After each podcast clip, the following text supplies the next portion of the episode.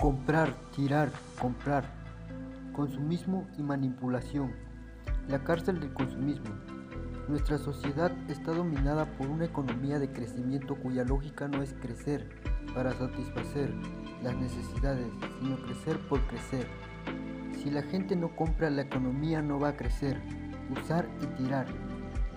Existe una nueva generación de consumidores que le está llevando la contraria a los fabricantes es viable una economía sin obsolescencia programada y, sin su impacto sobre el medio ambiente. Comprar, tirar, comprar. El 21 de octubre de 1871, numerosos experimentos dieron como resultados una pequeña lámpara de enorme resistencia, con un filamento de gran estabilidad. En 1871, Edison puso a la venta su primera bombilla.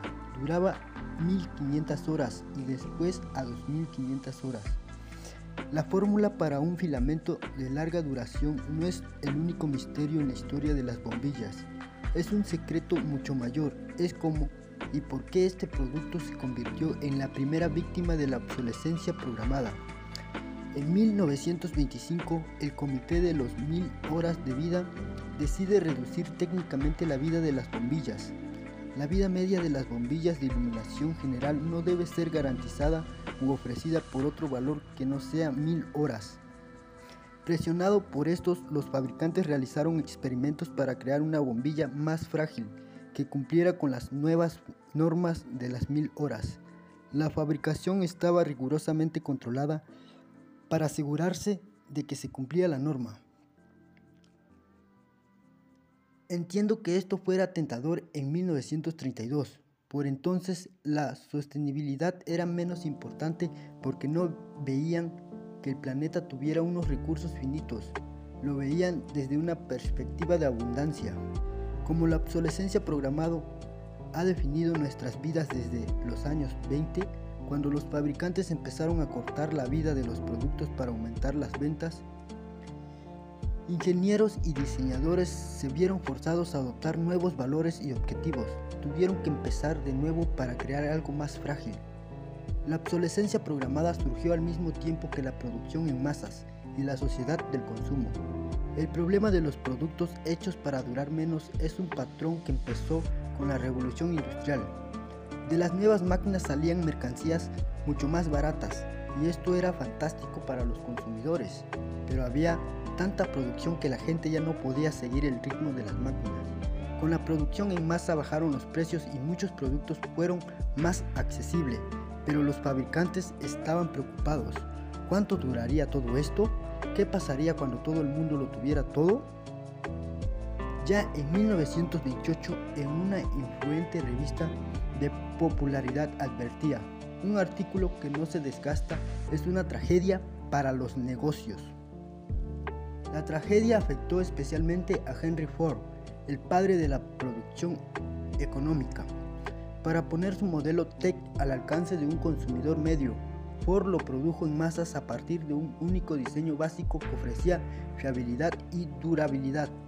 La estrategia del modelo único fue un gran éxito y a principios de los años 20 la mitad de los coches del mundo era Ford Tech. Para superar a Ford, sus competidores de General Motors apostaron por una estrategia diferente, ideada por su presidente Sloan. En lugar de hacer el modelo tan fiable y duradero como el modelo Tech, le dieron un giro radical y fundamentalmente estético. Apostaron, Sloan vio que no era necesario superar la ingeniería de Ford. Podía superarla con el diseño. Introdujo el concepto de modelo anual, con una sucesión de diferentes tamaños, formas y colores. Su objetivo era que los consumidores cambiaran de coches cada tres años. La estrategia funcionó y las ventas de Ford cayeron porque los consumidores empezaron a ver un modelo Tech anticuado y obsoleto. En 1927, tras producir 15 millones de unidades, Ford retiró el modelo Tech del mercado. A partir de entonces adoptó la misma estrategia de General Motors con nuevos modelos cada año la industria del automóvil creció como la espuma y aceleró la economía. En 1933 el desempleo se situó en el 25%. Las colas ya no eran para comprar, sino para pedir trabajo y comida. Los presidentes creaban programas para sacar a las personas de la Gran Depresión a través de las enormes inversiones de obras públicas. Todo quería ganarse, la ayuda que recibían para salir adelante. Su capacidad de compra era vital para estimular el concepto, pero no todos confiaban. Desde New York, radicalmente diferente. Bernard London sugirió salir de la depresión haciendo obligatoria la obsolescencia programada. Era la primera vez que el concepto aparecía por escrito. Planteaba que todos los productos tuvieran una vida limitada con una fecha de caducidad, después de la cual se considerarían legalmente muertos. Los consumidores los devolverían a una agencia del gobierno para su destrucción. Quien se quedara un artículo después de caducado pagaría una multa.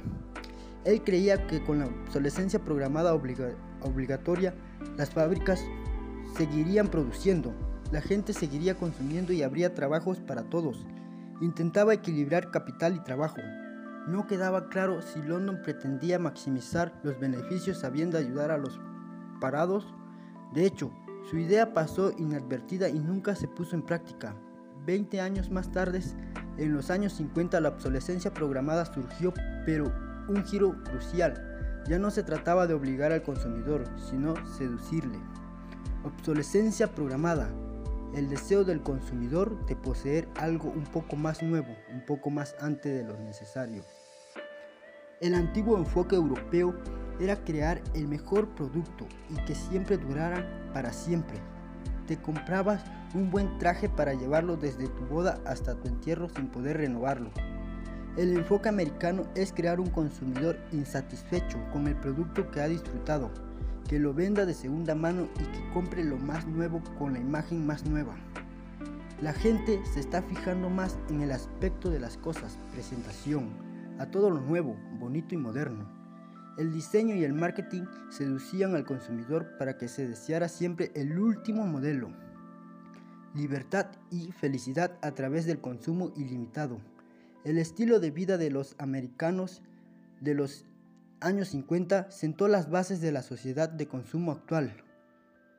Los críticos de la sociedad del crecimiento alertaron de que no es sostenible a largo plazo porque se basa en una contradicción fragante. Quien era que en un crecimiento ilimitado es compatible con un planeta limitado o está loco o es economista. El drama es que ahora la mayoría es economista. Entre los ingenieros se daba un cambio de conciencia, un cambio de conciencia a pegarse al sistema o ser libres en su mente y en su idea.